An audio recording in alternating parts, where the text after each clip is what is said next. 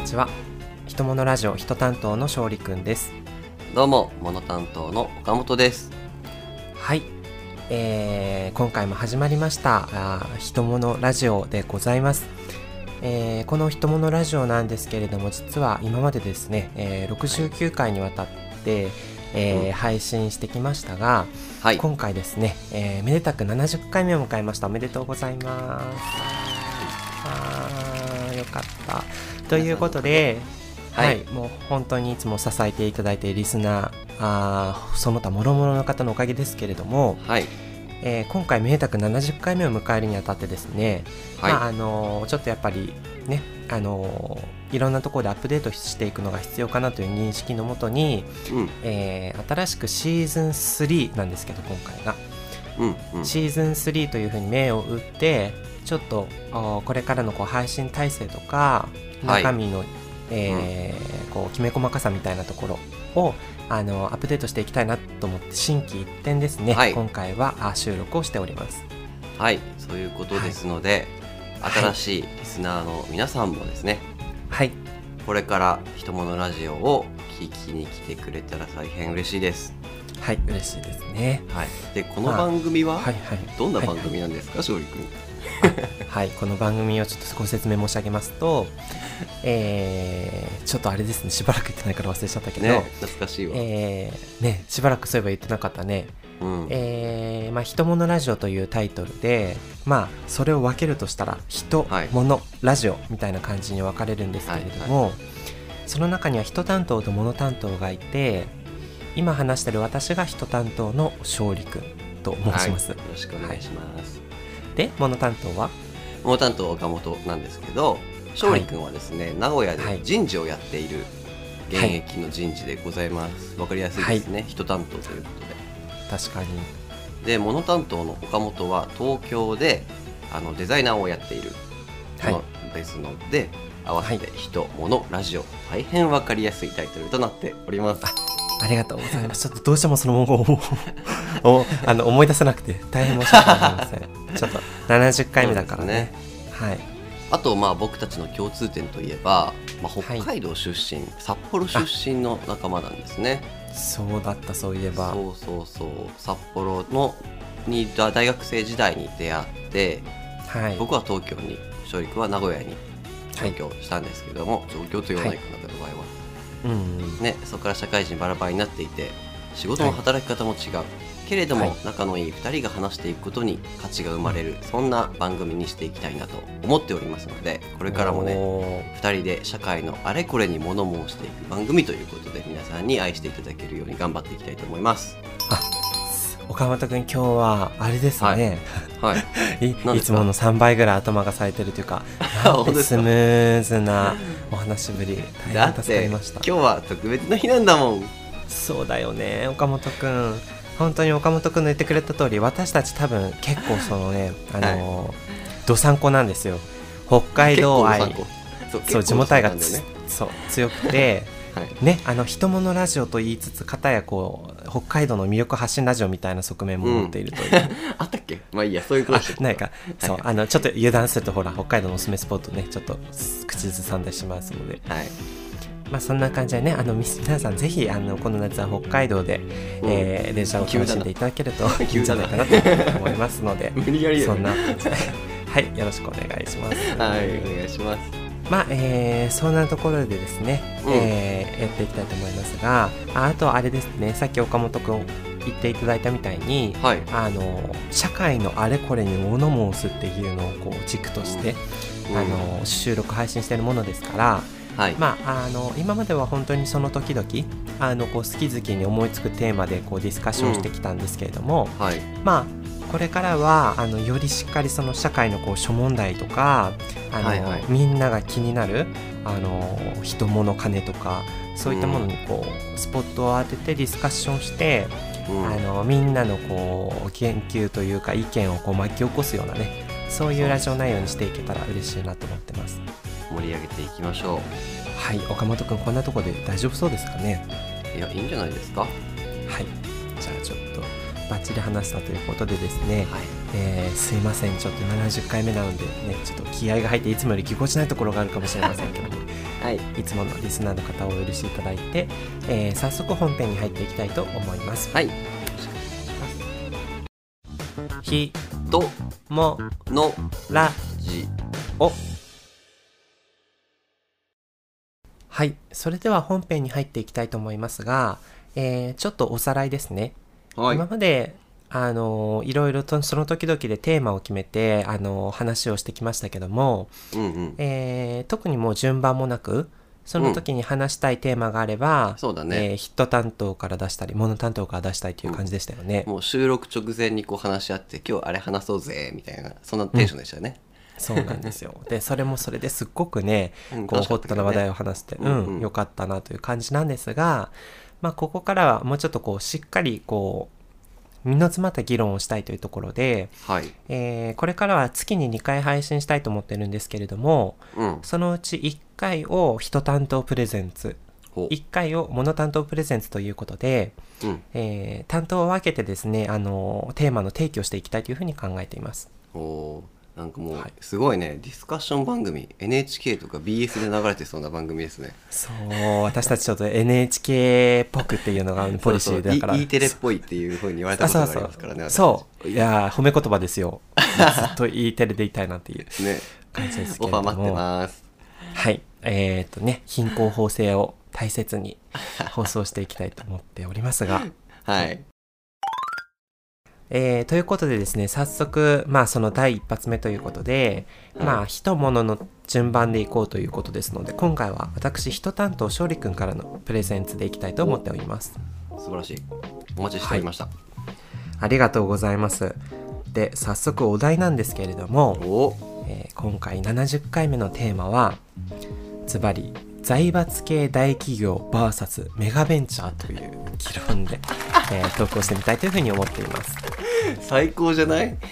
超はい。アゲな、アゲなコンセプトじゃない？いやタイトルだよね。ねえちょっと1回目からなんかさ 週刊誌みたいなねなんかチープか重いのかよくわかんない感じのテーマを持ってきおましたけもろ。どまあでもこれも僕らをすごく表してるから話したいっていうそういうことだよね。そう。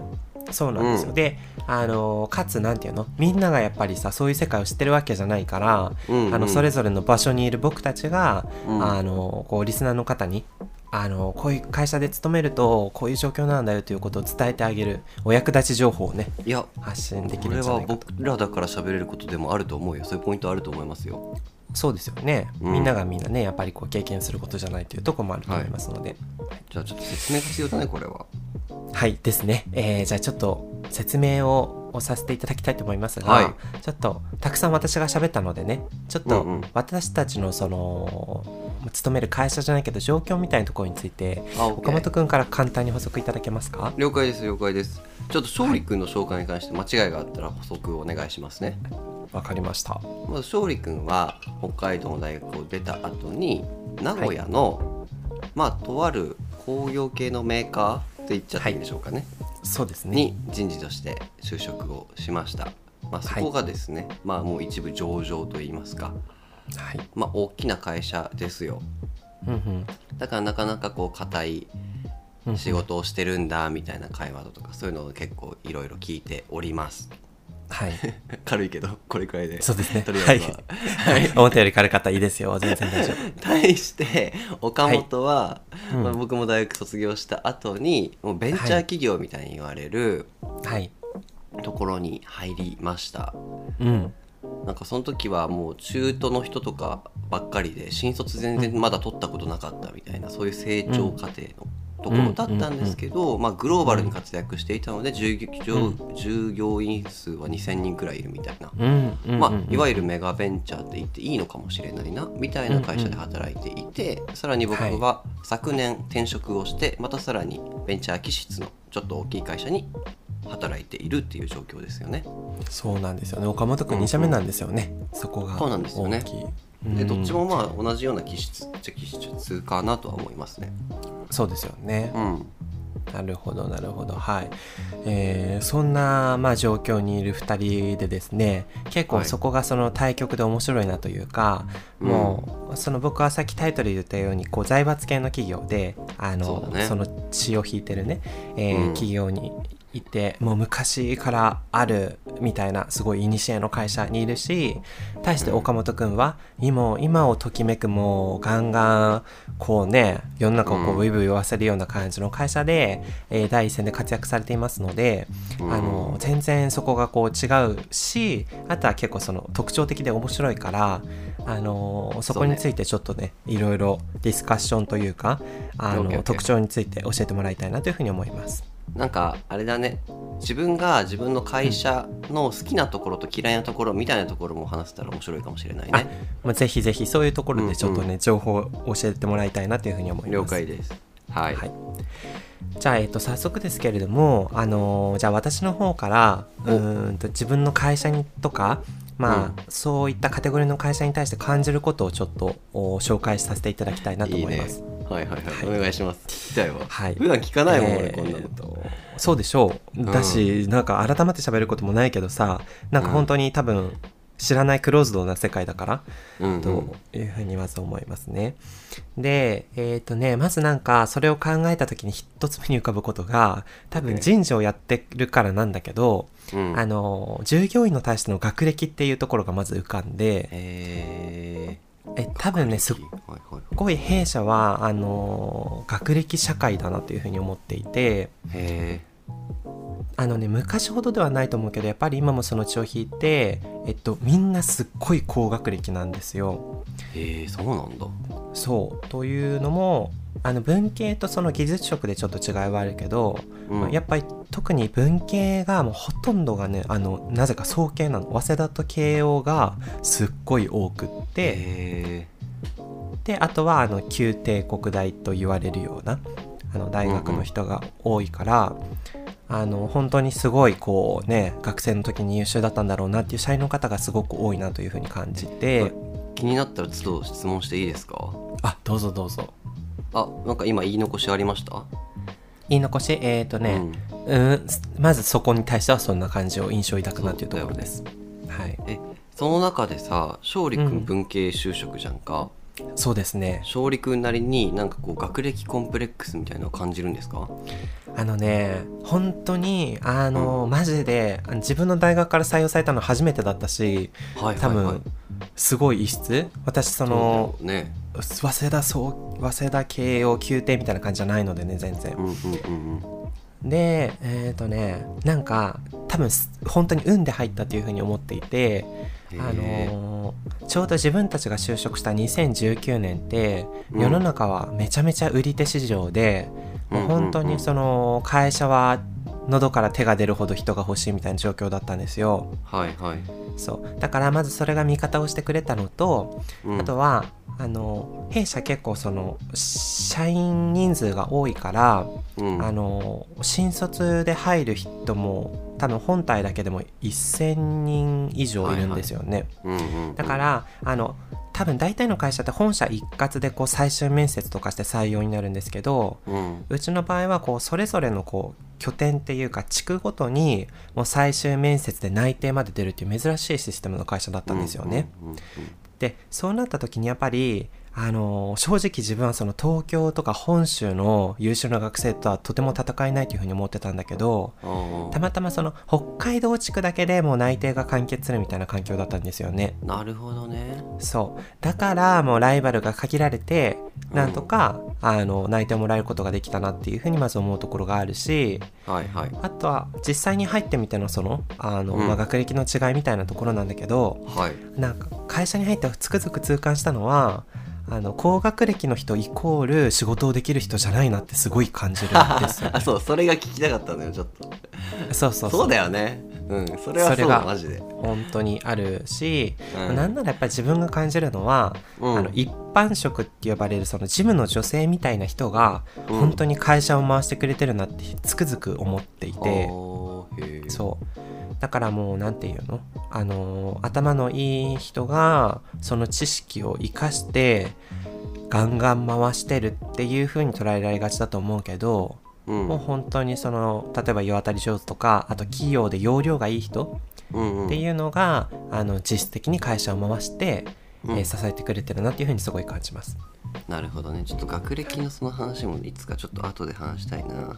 OK ちょっとこれもコクがメ深い話ですよね。うん。うん、すいませんちょっとねあのー余計な言葉に喋りすぎましたね。いいねえー、あとはあと23ポイントを紹介するとしたらはい。うんとその財閥系みたいな会社ってさやっぱりすごい昔からの文化を踏襲して、うん。まあ、新しさみたいのがあまりないからイメージあ基本的にすごい役所仕事なんですよ。何でもね、うんはいはいはい。そう。何でもこう何でも伺いを出して でその伺いに対して大体そのハンコを押していくんだけどうん。まずその伺いを出す担当をで例えばその係長で課長部長でもう4人じゃん？うんでその上人事に出すものだったら人事の担当人事のリーダー人事の課長を総務部長これでもう8人？うん。のこうハンコリレーをしてってあの決済が通るみたいな感やっじてらんないんだけど。ですよ。ねでもなんかもうそれが普通になっちゃってんだよねこっちは、えーそれしか知らんからさ。なんかよう仕事利益出てるよねそんなんで。いや不思議だよね。本当に利益出てるよねよく。反抗押すだけで仕事終わってる人いいんじゃないの？大丈夫？いや本当に。マジでもう偉い人とかさいろんなところの紙来るから、まあ、普通にハンコマシンなんか置いてあげたいもん。押す機械みたいな。そうそうそうまあまあまあ裏ではまあ大切な仕事してるんでしょうね。まあわかりませんけど、まあね。そうでもなんか一応うちも電子決済とかそのワークフローみたいなの頑張ってやってるけどうん。でも印象としてはまだ半分以上紙が残ってるっていう印象だからへもう本当にこれはベンチャーの方からしたらありえないんだろうなというふうに思いましたね。うんうんうん。そういう実情なんだ。財閥系そう企業って。なんですよ。はい、他は？何かありますか？特徴あとしては。とすいません。じゃああともう一個ぐらい話してもいいですかね。うんうーんとあと一個言うとしたらうんとじゃあ入社してすごく強く思ったのが、うん。あのねみんなねやる気ないのマジで。え？三つ目の特徴がそれ？そう。これは本当に強くびっくりしたんだけどあのさ一応そのすすごく売り上げがあってなんていうの、こう社会のさいろんなところをこう支えるこう一流のものを出してるから、もう本当にこうその技術に対してすごい熱意があって、うん。あのし人生を捧げるみたいなやる気がある人ばかりがいると思ってたのよてっきり。うん。うんうんでいざ入ってみたら本当にみんなやる気なくてもうただその上司の言うことだけをこなすマシンみたいな人がすごく多かったのがびっくりして。はいはいはいはい。なるほどね。そう、まあ、そこが、まあ、なんて言うんだろうねあのやっぱり大企業に入りたい人って、まあ、できるだけこう安定して、まあ、あの雇用がしっかり維持されて、まあ、こうそこそこの待遇をもらいたい人みたいな人が集まるからうん。やっぱり特にうちはその公務員的なこう気質の人が多く集まるなっていう気がしていてはいはい。そうそこがすごくねあの理想と現実のギャップが大きかったなというふうに感じましたね。面白い。はい話を聞いていまてもやっぱり僕の環境とは全然違うなというふうに思いました。あそうだよねきっと、うん。じゃあまあ大体こんなところがパッと浮かぶ特徴なんですけどはい。じゃあ一旦岡本の方にね、あのー所属していた会社に対して思う特徴とかあったら教えてほしいなと思います、まあなんか勝利君がせっかく紹介してくれたのでそれに対してのうん。ことを言っていこうかなと今思ったんですけど。おありがとうございます。一つ目にまあ僕が、これは特に前職の話でしたね。僕の前職に関して言うと全然学歴社会じゃなかったです。うんうん。そんな感じがする。そうですね。全然こう専門学校を出ましたっていう人もたくさんいたしそれはその本部の人たちとかもそうですね。うんうんそうなんだ、うん。全然大学を出てないみたいな人たちも採用できる、される、うん。そういうチャンスのある会社でしたね、うん。まあよく言えばですけどね。なるほどね。うん、なんかそこには、まあ、学歴なんて関係なくて実力をちゃんと見たいっていううん。きれい事もあれば、はい一方ではうん学歴が高い人たちっていうのはすごくもっと安定して給料の高い、そううんいううんあなたみたいな会社に流れてってしまうから人材が入ってこないみたいな問題もあると思います。うん。なるほどね。うん、っていうふうにすごえ。く思っていたな。早速いいですか一個質問。はいどうぞどうぞ。なんかその中であなたはもう本当にそのね、あの一流のこう大学を出られて入ったみたいな感じですけどあのその自分とその真逆でさ、はい。自分はすごい高学歴の人たちに放り込まれた感じだけど、はい岡本って多分その逆なのかなって思ってて、ああそうだね。それで逆に感じるギャップとかってないのかなって思いますけど、そうね、まあ、初めて聞いてくださってる方のために誤解を招かないように言っておくんですけど僕は北海道大学まで北海道にいたので北海道大学っていうところにいて、まあ、一応宮廷大学ですよ、そうですよ。そう。でまあでも東京大学とか京都大学とかに比べて全然ですよ。いやいやもう素晴らしい北海道ユニそうバーシティそうそう,、まあ、そう一応なんか知られてはいますぐらいの大学にはいて勉強も頑張ってはいましたっていう状況でした、ね。はいはい。はい。で確かにそういう状況で入ると、僕みたいな学歴の人っていうのは稀でしたね。うん。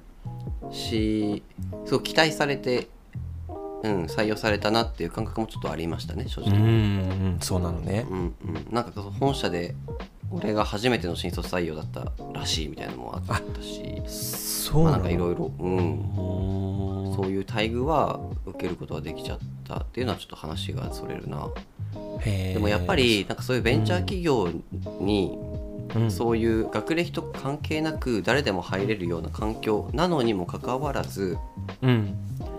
そういういい学歴とかいい切符を持っている人たちが入ってくるっていう状況の時にやっぱその人たちって結構やる気があるっていう場合が多いと思いますすごく。あーまあそうだよね。そういう印象がありますわ。う。んうん。やっぱりそのうん。僕全然僕トップとかじゃなくて東京大学の人とかもいたし、あの前職の時にね、はいはい。なんでその人がこの会社にいるんだろうって思うとやっぱりうん。この会社でしかできないことをちゃんと見極めてるとか、うん。うんうんうんうんそれなりにこう自分の市場価値みたいのを認識していてうん。それをこう引き換えにちゃんと取引して契約してもらっているみたいなうんね、うんだから高学歴の人がベンチャーで働くっていうのは一つうまい働き方なんじゃないかなと僕は思いますけどね。うん、それはすごい思う。あのーね、あのーそのベンチャー企業といってもこうあまたある中で、うんさっき本当に岡本くんが言ってくれた通りやっぱりさ、あのー選んでたらその採用しきれないから広く門戸を開けておくって会社が多いと思うんだけど、うんうんうん。まあそのそこに飛び込む高学歴の学生って一定数いるわけじゃないですか。そうだね、うん、そう。やっぱりそういう経緯を経てるからこそそういう人たちってすごい、その会社でこれを成し遂げたいっていう気持ちがめっちゃ強いんだろうなっていう印象がありますね。うん、そこがそのベンチャーに入る学生と大企業を志向する学生の大きな違いな気はする。そうだね。うん。まあとはいえちょっと一個注意喚起みたいなことをしていくとはいはいはい。そういう人って結構転職めっちゃしがちっていうところも考える。ちょっと感あー確かにね。なんかやっぱり自分の価値高いっていうプライドを持ってるし、うーんそうなんだ。俺はどこでも働けるんだっていうスタンスの人が多いからうんうん。少しでも条件が合わなかったら辞めちゃってなんならこう戻って、いつか戻ってくるみたいなね。ああいつでも戻ってこれるっていう自負があるのね。そうそう。なんかこうジョブホッピングっていうの？そういうのをしている人を何人か見たことはありますけどね。ああなるほどうね、ん。まあなんかそういう人たちってあれなんじゃない？やっぱり会社に貢献するというよりかはその会社でいかに自分が成長できるかっていうところにフォーカスが大きくてうんで一通りこう経験ができたら次のところに行って勉強するみたいなうんうん。考えなのかなって気がするね。なんか会社からしたらさ今はこれ俺ら、や雇われる側の視点でずっと喋ってるけどうん。会社側の視点に立ってそういうなんかこう不安定なといいますか、うん。優秀なのは優秀だけれどもいつ辞めるかわからないし、ちょっと扱いの難しい人材を取ることってうんどれだけのメリットがあるんだろうなっていうのは勝利君に聞いてみたい。ああ多分そういう人は弊社だとすぐ落ちるなって思ってえー、そうなんだ。うんすぐ落ちる弊社はねどんなに優秀でもやっぱり一番大切にするのはね長期就業なんだよねえー、面白い。そうだからなんかあれだけどやっぱりその面接とかしててもやっぱりその転職回数の多さっていうのは結構あの重要な要素だったりするし、うん。まあそれだけで結構うちではマイナスポイントになりがちなところ。あ転職回数が多すぎるとマイナスになるの？そうあのあとはその一つ一つの会社にどれだけの期間属してたかっていうのがあるけどうんうん。やっぱりそれがね12年で繰り返してるとねおおむねからないかなって印象かなへえそうなんだリアルな話ですねそうだからそれを目の当たりにしてるとやっぱり簡単に転職でできないなって感じるのさへえそうでも片やもっとその流動性があってさたくさん出るし、たくさん入るっていう会社はそういう人材をめちゃめちゃ重宝するんだろうなとも思うなそうかその場合もあるんだろうなって思うんだ思うただうちのその状況ではっていうだけの話それは。うーん。うん。なんかどうなんだろうなって思うんだよね。うん。新しい情報を持ってきてくれるみたいなところは確かにあるとは思うけど俺なんかそんなにうん同じ人間である以上うん。なんか仕事ができるできないみたいな能力の差ってなんかビビたるもんなんじゃないかなって思ってる自分もちょっといて、ああいい視点ですね。なるほどね。うん。そんなに大金支払ってまで、うん、うん、その人を採用するメリットって何なんだろうなとはうん。思いますね、まあ僕多分経営みたいなことそんなしないと思うからうん。すごい浅い考えだと思いますけど、うんうんうん。うん思ったりするかな。その取るときにその人をどういうポジションに置きたいかでさやっぱりうん手足となる実務の人になってほしいんだったら多分そういう人って結構うーん優先度は低いと思うけどあなるほど。のマーケティング的ななんていうのその他社のこう動向とかを、あの仕入れるために人が欲しいんだったら多分そういういろんな業界を知ってる人ってすごい重宝されたりするだろうから、なるほど本当にね。そのつくポジションによるんだろうね、きっとはいはい。うん。いいね。人事的視点ですね。いやそうですよちょっとね。あの弊社の人事費情報あんまり垂れ流したら怒られるのでこの辺ですけども。いや楽しくなってきました。ねちょっとあのホットになってきましたよね、うんはい。ちょっと学歴とか優秀の話が終わったので次にはいはいはい。戻りますよ。皆さんちょっとついてきてますか？はい大丈夫。戻ってきましょうね。はい。今あの僕のベンチャー企業のイメージの話をしておりますけれどもはいはい。勝利君がさっきあの大企業のハンコの話してくれましたね。はいはいはいはい。それに対して言いますとベンチャー企業はやはりめちゃくちゃ自由です、うん、うん。その自由が想像できないどんだけどういう自由なのあかあ本当。がうん。そうですね。まあ例えばじゃあルールっていうのはほとんどないと思いますね。え就業規則とかなんていうのそういうものはあるよね一応は。まあでもフレックスだしうん。なんかこんなこと言っていいのかわかんないけど多分ほとんどの会社は、あの、タイなんていうんだっけあれってタイムカード？あはいはいはい。あれでも結構適当？うん。なるほど。うん。だから遅刻とかうん。最近怖がった記憶がないですね僕は。えー、えそれさなんていうの、その就業時間の一応記録はつけると思うんだけど、うん。それそのどういう方法で自分がパソコンでシステムに打つみたいな感じ？あそうそうそう。あー。あそれはもうなんかまあ結構、ルール上は出勤したうん。らパソコンでピッて出勤で仕事あって退勤ってボタンを押すんだけどうんうん。大体は忙しすぎてそんなことしてる暇なかったりとか、あそうなんだ。すごいねそれ。へうえん、まあ大体こんな時間でっていうのを書いとけばうん、大丈夫かなっていう。でそんなにみんなそれを厳しく見てないっていう感じですね。あそうなんだ。弊社じゃ考えられないわ。すごいね。あそうなの？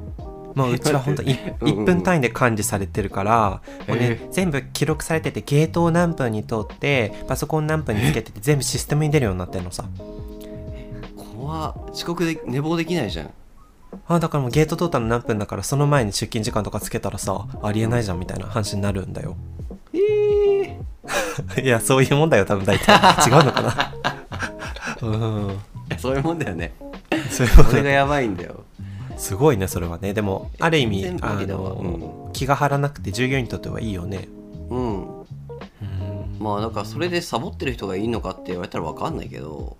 まあね。うーんでも、まあそそれ以上にか課されているタスクが多すぎて、そん。ななんかサボってる暇もないというか、だからそれが成り立つんだろうねきっとね、うん、身の回りであの人全然働いてないじゃんっていう感想は持ったことがないかなえー、すごい。えねこうちょっと口挟んでもいい？はいはいもちろんです。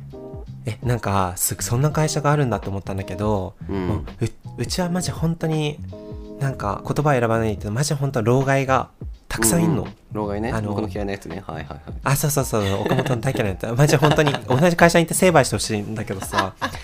ななんかなんていうの？なんかずっとずっとなんていうの？なんか床に謎のテープ貼るおじさんとかなんかあの危険みたいなあのなんか転ぶなみたいな。それはなんか何そその役割を持ってる人なの？あ一応それがまあ職務として働いてる。なんていうの？職場環境保全みたいな。なら笑えないけどさ。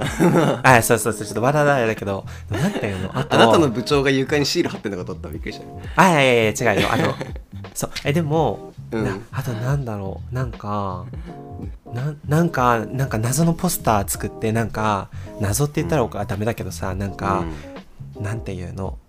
3S みたいな整理整頓しつけみたいな。はいはいはないんかほうれん草そういうみたいなそうそうそうそういうのを書いてペタペタするおじさんとかいてで、あの本当にもう8時半5時で帰るんだけどもうそういう人に限って年収が900万円とかだったりするの。すごい変わってほしい、変わってほしいよね。やるやる。やるよ。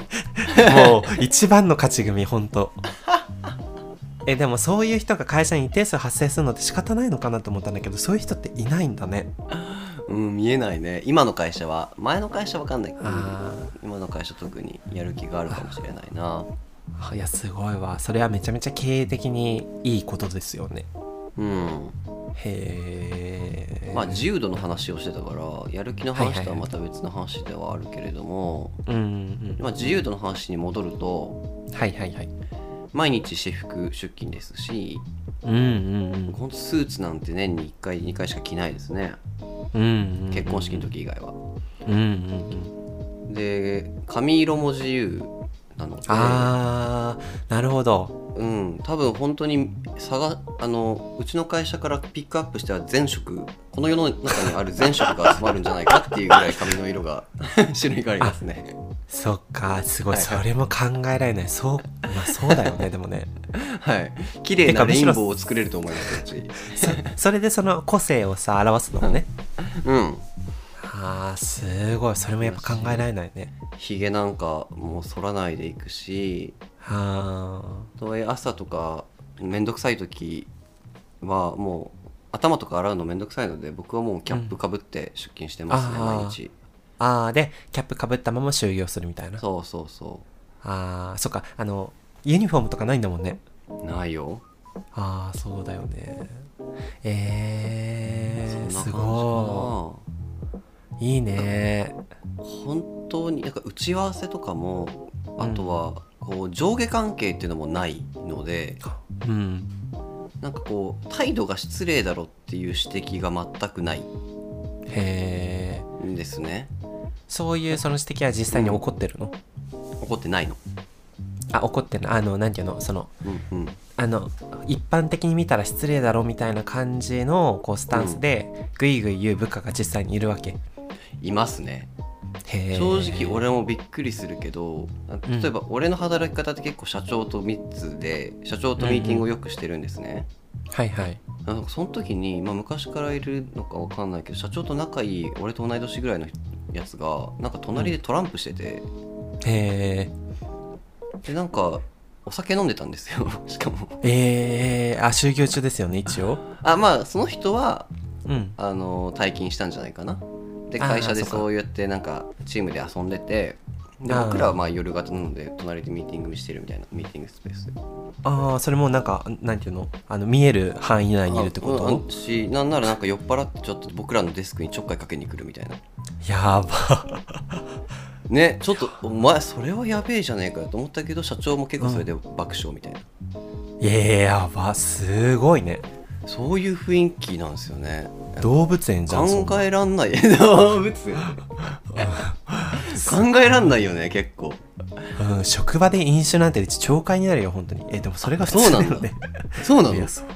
そうでしょう。会社でお酒飲むなんてありえないでしょう。違うのかな？えごめんそれで言うと俺前職もなんかお酒のなんか樽みたいなのいっぱいあったわ。会社の。えなんでお職場でお酒飲むんだろうねえなんかそれは交流のため、社長のなんかふるさと納税で余ったお酒とかを高いお酒をあなんかワインセラーみたいの置いてくれてそこにいっぱい溜まっていくから就業終わった時にみんなで飲もうよみたいなそういうむしろ飲んでねっていう感じでしたよ、えー。あ本当。うん、すごいね。結構そういう小さいところでも目から鱗ですわ。そうなんだ。うん。それは本当に年1回の忘年会で許されるかどうかぐらいかな。職場でお酒飲むなんて、えー、マジか。あ普通に本当に懲戒になると思う出勤停止とか。なんかこへの前の会社の時とかも働いてたらなんかすごいいい匂いがしてきてなんだろうなと思って キッチンというか調 調理場行ったらなんか 元シェフの人がなんかパスタ作ってて配るみたいな。やばー。いいね。えありましたよあーでもやっぱりそういう話を聞いてると、うん。改めてなんかうちの会社ってすごいルールがガチガチだし、うん。そういうおろかな職場に行くとなんか型の匂いで楽しく働けるのかなって感じがしますね、改めて。そうだね。いや俺はねこれで慣れてるしうん。そういう雰囲気の中でうん同僚と喋ってたり仕事をしていると、まあなんかうん。友達みたいな感覚になるんですよ。確かにそうだよね。うん、だから本当にストレスフリーだし楽しいからこそ何でも言い合えて議論が進むみたいなことがあるんですけど、確かに。あ逆になんか勝利ん君みたいにちゃんと上下関係もしていて、うん態度をちゃんと正していないといけないみたいな状況ってすごくストレスを感じたりする場面ってありませんか？っていうなんか当たり前な質問というか俺が多分外れ値なんだけど。そうだよね。なんかさやっぱり自分も転職したことないから今の会社が当たり前と思わざるを得ないとこもあるけど、うん。え例えばそういうエピソードに対抗して言うとしたらさちょっと話それるかもしれないけど、うん。あのうちは課長とか部長の後ろを通っていくのはダメなのさなんか失礼みたいな。どういうこと？どういうこと？どういうこと？えなんか課長とか部長のデスクがあるんだけど、うん。なんかその後ろを通行することはなんか失礼みたいな、え？だからなんかすっごい遠いけど迂回するの。なんかはこ これこれは若干謎だなと思うけどあ、うん、なんかその背後を通るのは失礼だからっていうかおめえそれ課長がなんか変なエロサイト見てんの見られたくないだけだろ。ええ違う違う違う違う。あ違う違う。課長とか部長がそういうことアナウンスしてなくてあ別にその二人は別に全然気にしてないよとかなんか言ったりするけどうん。いやなんかそそんなことするなんてありえないでしょみたいな雰囲気があったりはする。えー、すげえ。そうすごいでしょとか。えー、あとはそうす職場でお酒飲むなんて聞いたことないし。これって当たり前なの？えー、でも、うん。うん。割とその秩序がある会社。日本的な企業はそういうもんだと思うな結構。なんかか環境違いすぎて今なんかすごい。いやそうバグるでしょ。バグるバグる、そう。私そのさっき会議の話もあったけど、うん。やっぱりもうあの課長が言えばそれで決まり。でえそれにねあの物申すような自信のある人っていうのは、まあ、そうそういないよね。まあ課長がこういう感じじゃないこういう方向じゃないってなったら皆さんが「あそうですよね。じゃあそうしましょう」で終わり会議。その時にでも課長の意見がもしかしたらこれ危ないんじゃないかなとか思う時もあるんでしょ絶対。でもなんかそこはううん。んさすがやっぱり経験積んでる課長だけあってみんなが納得させる力はあるのさ。ああなるほどなるほど。そうだからあ確かに一理あるなってみんなが納得する。まあうんそこでさすがに違そうなって思ううんと声は出るって感じかな、ああそうそうそう。なんかそれってさ一言で言うと、うん。課長が独裁しているっていう関係になるじゃん。その時にね。なんかパターンが2つあって、その課長がめちゃくちゃ優秀だから、その人の意見が多分一番正しいみたいなのは、うん。うんまあいいのか悪いのか分かんないけどうん。うん多分正しい選択ができていて問題は起きない、うん。ただ、うんうんなんか風習としてそういう立ち位置にいた人の意見を尊重しなければいけないみたいな、そういうルールだとしたら、うん例えば将来的にその全然優秀じゃないへっぽこがそこに立ってしまった時に大変なことになるじゃないですか。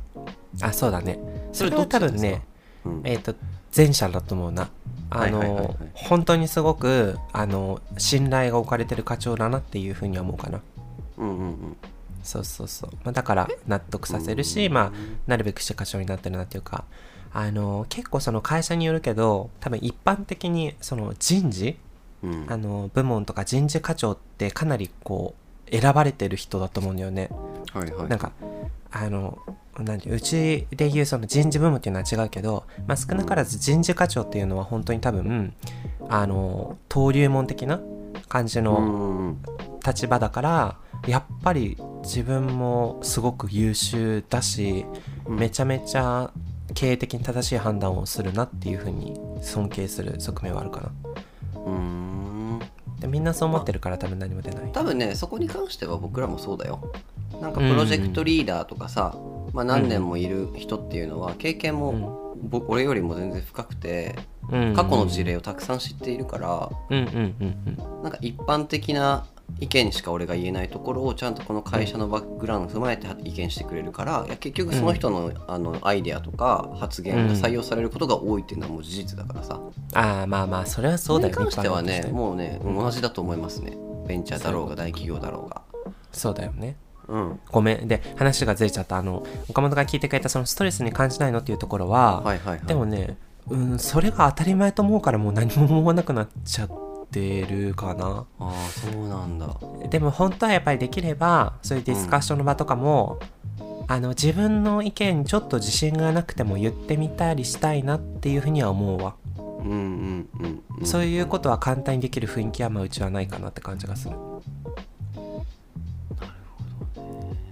うん。ですね。なんかじゃあ最後にはいはい。そういった点にもつながるかな。最後勝利君が大企業の特徴として言ってくれた、意外とみんなやる気ない問題みたいなのがあったと思う、はい。はいはい。はいはい。それに対して言うとベンチャー企業はやる気ある人が比較的多いのかなとは思います、はいはい。うん。まあ、なぜかというと、うん。ベンチャー企業の僕一番いいなと思うところってうん。入ってすぐに前線で働けるみたいなところかなと思うんですよ。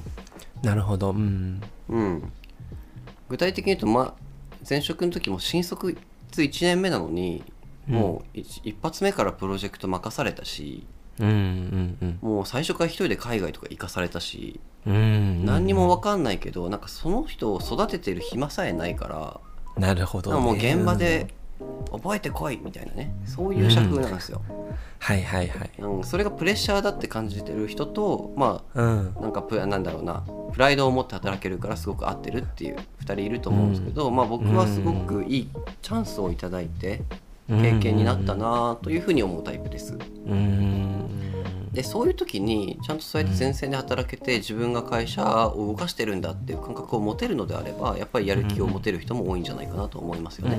うん、うん、なるほどね。大企業ってさもうルールとか組織がしっかりしちゃってるからどんなに優秀な人一人が入ってきたってそのなんか確固とした固まりきった構造をぶっ壊すことは絶対に無理なんですよもうん確かに。うなんかそういうところに絶望してさせっかくの優秀な人がうん。やる気をなくしてしまうみたいな、うんうん。そういうのは想像できますよね。はい。多分それが岡本君からとか一般的に見るその、いわゆる歯車みたいなうん。目に見るものだとは思っていて、でもね、はい。俺もそうやって思って入ったけど意外と歯車じゃないなって結構思うところもあって、はいはい。あのすごいたくさんいるうちの末端の担当者でもうん。あの結局その担当者がどういうやり方をしたかであので大体担当者がやったこと尊重してくれて承認されるから、あの結構なんていうのダイナミックさを持って仕事ができるっていうのは思うし例えば自分だってその新卒2年目とかであの給与とか賞与担当してたけどうん。あのもうほとんどその実務を知っててちゃんとやるっていうのはまあやっぱその担当者で、うんうん。もうあとはちょっと言い方があれだけども目くら牽引じゃないけど、なんていうの？あのもうやったことをボンボンボンボンって反抗されていくみたいな感じだから、うん。まあ自分が間違ったら大変だっていう状況の中で自分が例えば1回扱う1回のボーナス額ってうん。数十億円とか数百億円？みたいな金額だ、だから、うん。で実際1回自分もなんかね数千万円間違っちゃったことがあってでそれはなんか23回のチェックのうちで気づけたからよかったんだけど、はいはいはいはい。でも本当にこんなにまだ新卒2年目なのに、うん。自分がちょっと間違ってしまったら普通にこれ通っちゃって大損害出るなって思うところあったのよ。はいはいはい。いい話だ、ね、そういう意味では、あのある意味そこにそのプライドを持ってというか、うん。あのやらざるを得ないというかしっかり自分がやらないといけないんだっていうふうに思える状況には意外とあるなっていうふうに思ったね。今の話面白くってさうんそうだからさっき俺が言ったなんか組織に飲まれて歯車になってしまうんじゃないかみたいなのって、まあ、部外者からのイメージでしかないじゃないですか。うんうんうんで話聞いたら勝利君みたいにちゃんとこう自分のはやってることに影響力みたいなのも感じながら働けるっていう状況ということが今分かった、けれども、はいはい。最初勝利君が言った、やる気がない人が多いっていう理由を俺は探りたいのよああなるほどね。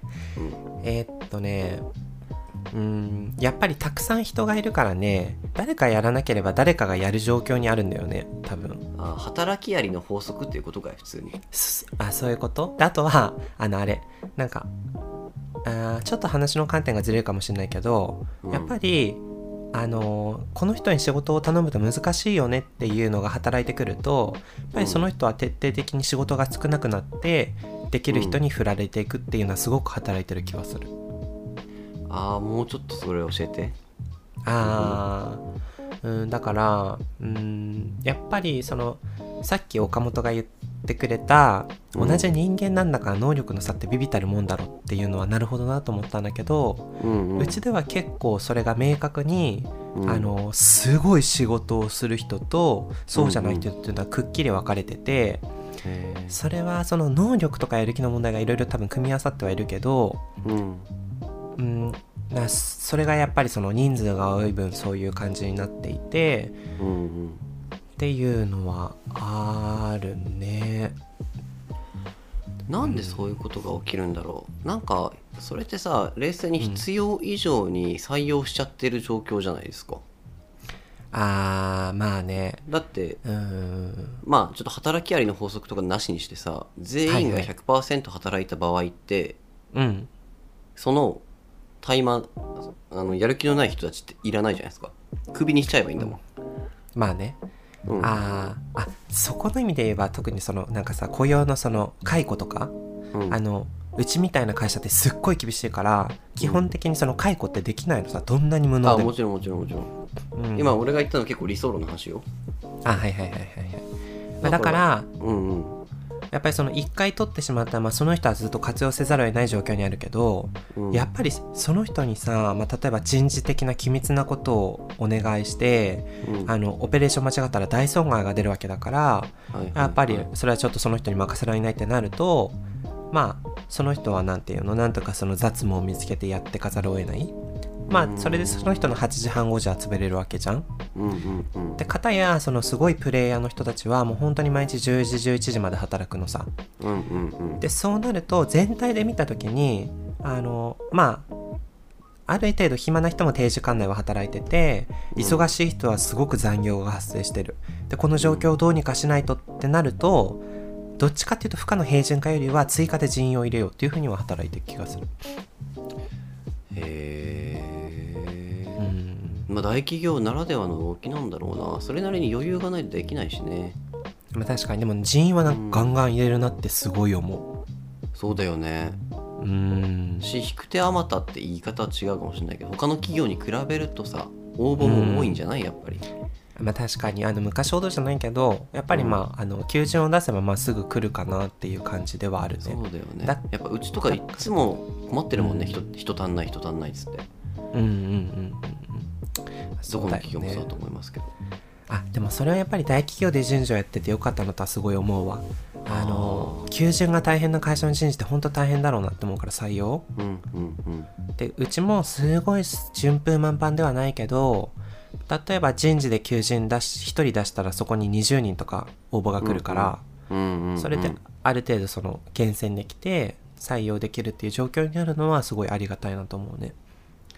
へえなんか最後に、はい。はい、はい、そろそろ結構たくさん話してきて、ね。まあ、お互いのさ、ね。特徴みたいのタラタラと言ったじゃないですか。はいはいはい。なんか勝利君的に気になったポイントとかこれを最後喋って終わりたいってポイントはありますか？なければ僕からちょっと聞きたいこともあるっちゃあるんですけど。ああもしかしたらそこと被るかもしれないけど、はい。せっかくだから最後にうん。そういった自分たちの会社に属してて、うんうん。といいなと思うとこと悪いなと思うところを、ああそっかそうだね。そうだね。最初の言ったやつだもんね。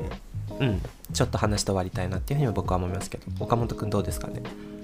僕はなんかそのやる気問題みたいなものってはいはい。なんかどうなんだろうなってことを話したい結局。ああなるほど。うーん。ちょっとじゃささっとはいはいはい。喋りましょうよどっちも。オッ、ケーオッケー。はい、えどっちからじゃあうん。えーっと今までの順番でいって、えーっと自分から自分の会社の、いや。えーっといい流れ的にさやる気ない問題ちょっと議論しませんか、ああいいですよ、うん。それはそうしましょう。はい。鶴の一声ですねこういうのが。あのねい。やなんか今すごい今モヤモヤしてるんですよ自分の中で。これ勝利君にちょっと聞きたくて。ああ喋りましょうーん僕の価値観で言うとううん。やる気がない人たちなんてかっこよくないしはい。会社に必要じゃないしやめてってほしいんですよ。うんうん。でもさなんか人間全員にやる気を持てっていうなんて結構無理な話だし。そうだね。なんか大企業とかでそういうふうにこうみんなにやる気を持たせるためにはどうしたらいいのかなとも思うしなんかそもそもそのやる気を持たせるためにっていうところが間違ってるのかなとか。はあはいはいはい。それってまあそもそもなんか人間の働き方だからさ。うん。そういう大企業のそういう枠があるところにそういうなんか、うん。まあ安定していきたいっていう、まあ、人生単位の考え方としてうん。安定してゆっくり過ごしたいっていう人たちがそっちに流れていってはいはいでやっぱベンチャーとかにやっぱ仕事にこう人生をかけたいとかうんうんうん。やりがいを感じてるって人たちが流れてきてる、まあ、これこそがもう,、もう社会の縮図みたいなね。としてうんうんうまく成り立ってるんだよって話なのかもしれないしうん。それとも何か改善点があるのかみたいな風に今ちょっとモヤモヤしていて、どう思いますか？ああ本当に最後言ってくれたみたいに多分やっぱりできるだけ、えでもどうだろう。大企業も多分本当に人によっては大きい会社でダイナミックな仕事思いっきりやりたいんだみたいな。うん。なんか商社とかはそういう人が多いイメージがあるけどなんとなく。はいはいはい。そういう人も一部いつつ、ううん。ん。あとはやっぱりできるだけその安定してとか公務員的な考えで大企業に入っていく人もいると思うからうん。一概には言えないけど、うちはやっぱり比較的そういう安定した状況の中でゆったりまったり働きたいっていう人が多いような気はしてて。うん、ねそうそれでさ、だね売り上げがさ変わらないってのが変なとこだよね。てかそういうなんか世の中ってそんなもんなのかなって思う？あー。なんか今日一個その話そうと思ったところの一つとして、うん。あの既得権益っていう話をしようかなと思ったんだけど、はいはいはいはい。やっぱりあのある程度流し入れててブランド力があると、うん。もう深く考えずに多分お客さんってそれだけであの、うん。買ってしまうっていうのもあるし、はいはい。あとはうちは結構その国が大きなお客さんみたいなのがあるからはいはい。なんていうのもう癒着関係って言うとあれだけどさうん。だから安定してるなんていうのんだよね。うんすごいその何？めっちゃみんながびっくりするかっこいい製品を出さなくても、淡々と今まで通りやってたら今まで通り売れていくのさ。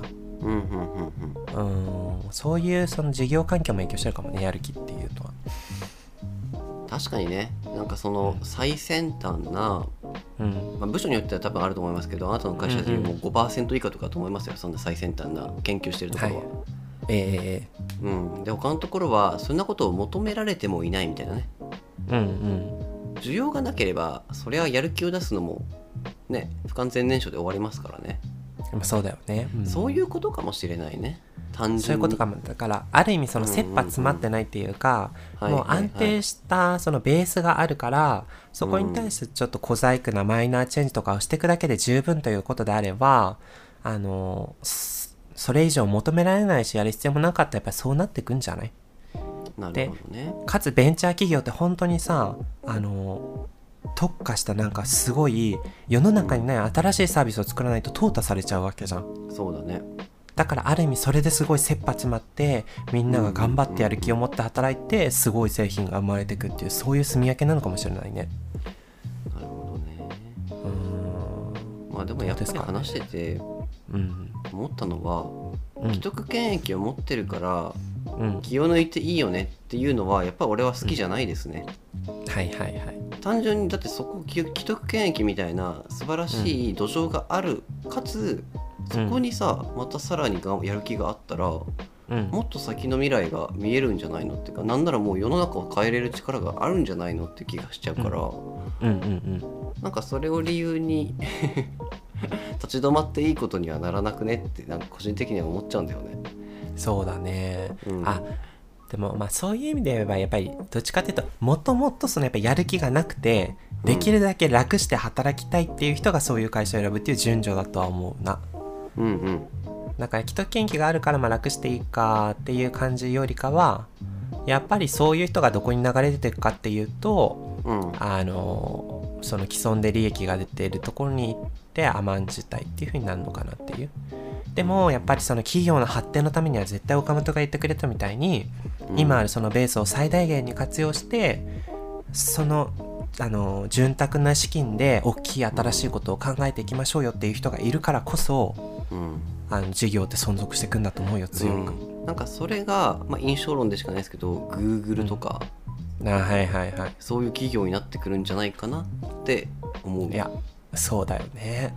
なんかそこを見てしまった時にあなたみたいな会社もうん。先100年で本当にその立場に入れると思ってんの、とはちょっと正直思います私からすると。いやほんとそうですよ。だからでもそこはね結構ね、従業員のアンケートとか取るとね、うん。あのこの先あの会社が存続していくと思いますか？みたいなアンケートねめっちゃみんな そう思いません？みたいな回答が多くて、えー、そうなんだうん、だからみんなねあのいずれはあの潰れてくってた思ってるんだと思うし。いやそれって悲しいと思わないかね。思い思うんだよな、まあ、もちろん経営経営陣の方々はすごい危機感を持って頑張ってると思いますけどね。なんかどうにかこうこれってさ別にあなたの問題だけじゃなくてさ日本全体の問題じゃん、財閥系会社、企業なんてうん、うん、そうだね。ねだからなんか頑張ってほしいなってシンプルに思うけどね。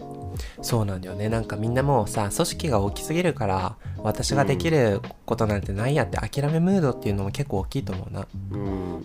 うん。なんかそういうところから一人一人の考え方が変わったら僕はいいのかななんて思っちゃうんですけど、うん。っていううん。僕の話はなんかいい感じにまとまりました。ありがとう、うん、そっか。よかったよかった。まあ、あの、あれじゃない、一言最後に言うとしたら、うん。あのーやっぱりさ、人生って仕事だけじゃなくて家庭とか子供とかあるわけじゃん、うん。で、多分、うちにいる人たちってみんな結婚してる人多いし、はいはい。あのー仕事は置いといてやっぱ家庭とか子供を大切にしたいっていう人は多分たくさんいて、うん。だから多分そのできるだけうんその決まった時間であのしっかり仕事ができてあのワークライフバランスを保つとか、そういうふうに考える社員の人も多いんじゃないかなとは思うね。うん、まあ本当だね。らその、確かにそう、うん、仕事をそのさ人生かけるみたいなあの、人との違いってそのどこに時間をかけるかっていう違いなのかなっていうふうに最後思いました、今日はなんか仕事の話だから結構それイコール人生みたいな語りしちゃったけれどもやっぱり視点を広げるとそんなことではないからね。いそうだよね。複雑ですよね人生って。はい。はい。いやー岡本君ちょっと最後にいい話ができたからもう私満足したんですけどね。いいの？結構。好きなところ、はいはい嫌いなところ言わなくていいかい？ああまあいいや。うん。大丈夫。それはまた次に温めておきましょうか。どオうか。ッケーオッケーそんなところでちょっと今日もですねえーっと第30分ぐらい喋るかなと思ったらねあっという間に1時間経ってしまったといういいよ1状況です時間ぐらいね喋ろうぜ。ね。まあでもあのあれですね。まあまあまあまあ密度の濃い議論ができたんじゃないでしょうか。うんと思いますよ、うんやっぱりあの改めてこうやってこんなに岡本君と喋ってるのに、うん。あのいざこういう話を聞いたら衝撃を受けることがすごいたくさんあったから。あね。今日一のポイントあれだよ課長の後ろを通っちゃいけないんだよ俺。いやでも普通だと思ってたわ。えでもねめちゃえめちゃびっくりした。いやリスナーのみんなの会社いやいやいやそうですよねって言ってもらえるって絶対。えこれマジみんな教えてどうなの？これってみんな知ってるもん？俺が非常識？うん。えでも教えてください。多分一般的な常識だと思う多分その偉い人のデスクの後後ろを通行しないっていうのは。ええ。ちょっと本当に皆さんツイッターなどで ちょっと反応をお待ちしております。えそうですよね。本当アンケート取りたいぐらいですよね。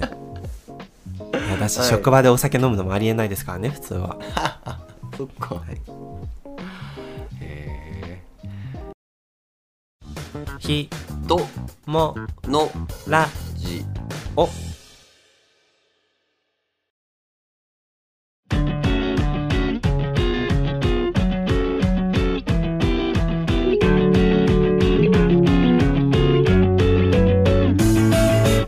モラーの皆さん。僕たちと会ってお話をしませんか？というのもですね私たち9月10日日曜日の夜6時から東京の東中野駅の近くにある雑談というポッドキャスターさん用のバーで、えーオフ会を開催しようと思っています。はい。僕ら番組として勝利くんと岡本が集まるという機会は初めてでして、はい。最初で最後というくらい貴重ですので皆さんぜひぜひお越しください。お見逃しなく。皆さんのお越しをお待ちしております。ひもラジ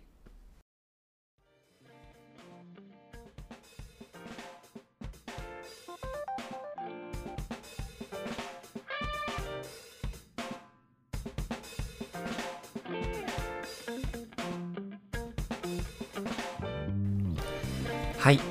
ということでですね、えー今日もたくさんあの岡本君と議論させていただきました、はいありがとありがとうございます。じゃあそんなところでエンディングに入っていきましょうか、うはいよろしくお願いします。はい。それではエンディングに入りたいと思います。ちょっと私の方でたくさん話させていただいたので、えー最後の締めは岡本君にお任せしたいと思います。あオッケー。はい。はいという感じでもう第1回目からすっ飛ばしまなすっ飛ばしないね。もうアクセル全開でしたね。ねえ大丈夫かな、うん。もう次がないんじゃないの？大丈夫かな？なんかほんとね初めましての人が聞いたらなんかなん何の話してんねんっていうね。真面目に、そうだよね。1時間もよう喋れるわと思った人が多いかなと思いますけれども。これね、まあ69回やってるんですからねそうそうそううそう。人物らしさとも言えるし、まあ、今回は特にちょっと真面目だったかなという気もします。そうですね。うん。うん。今後はもうちょっとなんかこういうようなテーマもあればもうちょっと楽なはい。テーマを深く議論するみたいなこともできてったら僕は嬉しいかなと。そうですよ。恋愛のお話とかね。うん、でやっぱりそうそうそう恋愛の話とかそうですね。で「ひとものラジオ」っていう番組のタイトルにもありますけれどもやっぱり今日結構顕著に出ましたよね。人担当と物担当の違い、うん確かに、うん、確かに。全然この価値観価値観はね近いかもしれないけれども生きてる世界の環境が全然違うんですよね。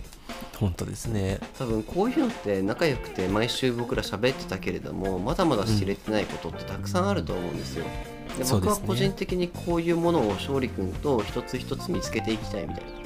それがすごく楽しいなっていうふうに思っているのでなんかこの感動というかこの世界の広がりみたいなものをリスナーの方々にも体感してくれたらいいのかなっていうふうにねそんなふうに思っております。岡本今日喋るのすごい上手だねなんかねあ本当いつもですよ。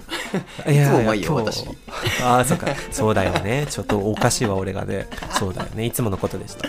なんせ岡本くん今日誕生日だもん。あそうだよ。28歳ですからか。イエーイ。28歳皆さんすいませんね。ちょっと自分から勝利くんが言ってくれないから自分から言いました。ごめん。そうだ。俺さいやあのリスナーの皆さんちょっと弁明しますよねここから。あの私たちはラジオを始める前にちょっと打ち合わせするの5分10分で。で俺は電話して一発目に「岡本君28歳おめでとう」ってあのスターバックスのギフトカード送っといたよみたいな話しねしたんですよ。それでなんかもう喋った気になったから。オープニングで喋ろうと思ったら忘れたけどさ岡本君ね今日誕生日なの。まさに収録のこの8月の5日土曜日。はいはい。誕生日になりました。ついに28歳になりました、うん。実は7月先月勝利くんの誕生日で「ひとものラジオ」2人とも28になりました今年。おー。ね聞いてくださっているあなたが年上なのか年下なのか分かりませんけれども僕たちの番組はね本当に全てのジャンルの人たち全ての年齢の人たち全ての性別の人たちを巻き込んでやっていきたいなと思っておりますので、はいね、幅広い人たちの意見だとかね考え方を集めれるそんなコミュニティになったら嬉しいなというふうに思いますよ。そうですね。ね、もう本当になんかよろしく。はい、28歳ってこう若者売りできないというかさ、うん。もう私個人的にはもうしっかりその大人の一員として、うんうん。そのなんていうのかっこいい大人でなければいけないみたいな入り口なイメージがありますので、うん、ぬかりなくちょっと自分磨きをねしていきたいですね2人で。ともども本当に立派な、はい素敵な大人になっていこうと思います。はい池オジを目指してうん、ご連絡いただいた皆さんもありがとうございました。本当に嬉しいです。あねえ本当におめでとうございますはい、ということで、ひとものラジオ、こんな風にこれからも月に2回の配信を続けてまいりたいと思います。はいで、そのためにはですね、皆さんからの助けが必要でございます。お時には皆さんからトークテーマをいただいたりだとか、感想をいただいて私たちがさらにアップデートしていくきっかけになります。はい。はい、そちらですね、えー、と番組概要欄の URL 貼っております。そちらに Google フォームがありますのでそちらにぜひぜひ長文で感想やご意見などお寄せください。はい。どんな長文でも読ませていただきます。どんな長文でも大丈夫ですよ。はい。さらにですねあの私たち Twitter もあ X ですね。X もやっておりますウケるウケるねほんとウケるわ X もやっておりますので X やってるんですそうよね。X の方であの青いアイコンでね「ひとものラジオ」「ひとものひらがなラジオ」はカタカナで検索していただけるとハッシュタグで過去のねツイートも見れますし私たちのね、はい毎週のようにツイートしておりますのでそちらもフォローのほどよろしくお願いいたしますはいそんな感じでしょうか勝利君え何か言い残しはございますか？いえいえ今日も深い議論ができて私大満足でございます、ね。次はモノ担当の回だと思いますので、うん。とってもコクの深いテーマがあるんだろうなと期待をしておりますので、はい。よろしくいろいろ考お願いします。えておりますので次回もお楽しみに。はい。ということで、えー今日も皆さんお聞きいただきましてありがとうございました。はい。今日のあなたのお供は「ひとものラジオ人担当の勝利くんとモノ担当の岡本でした。今年も皆さんよろしくお願いします。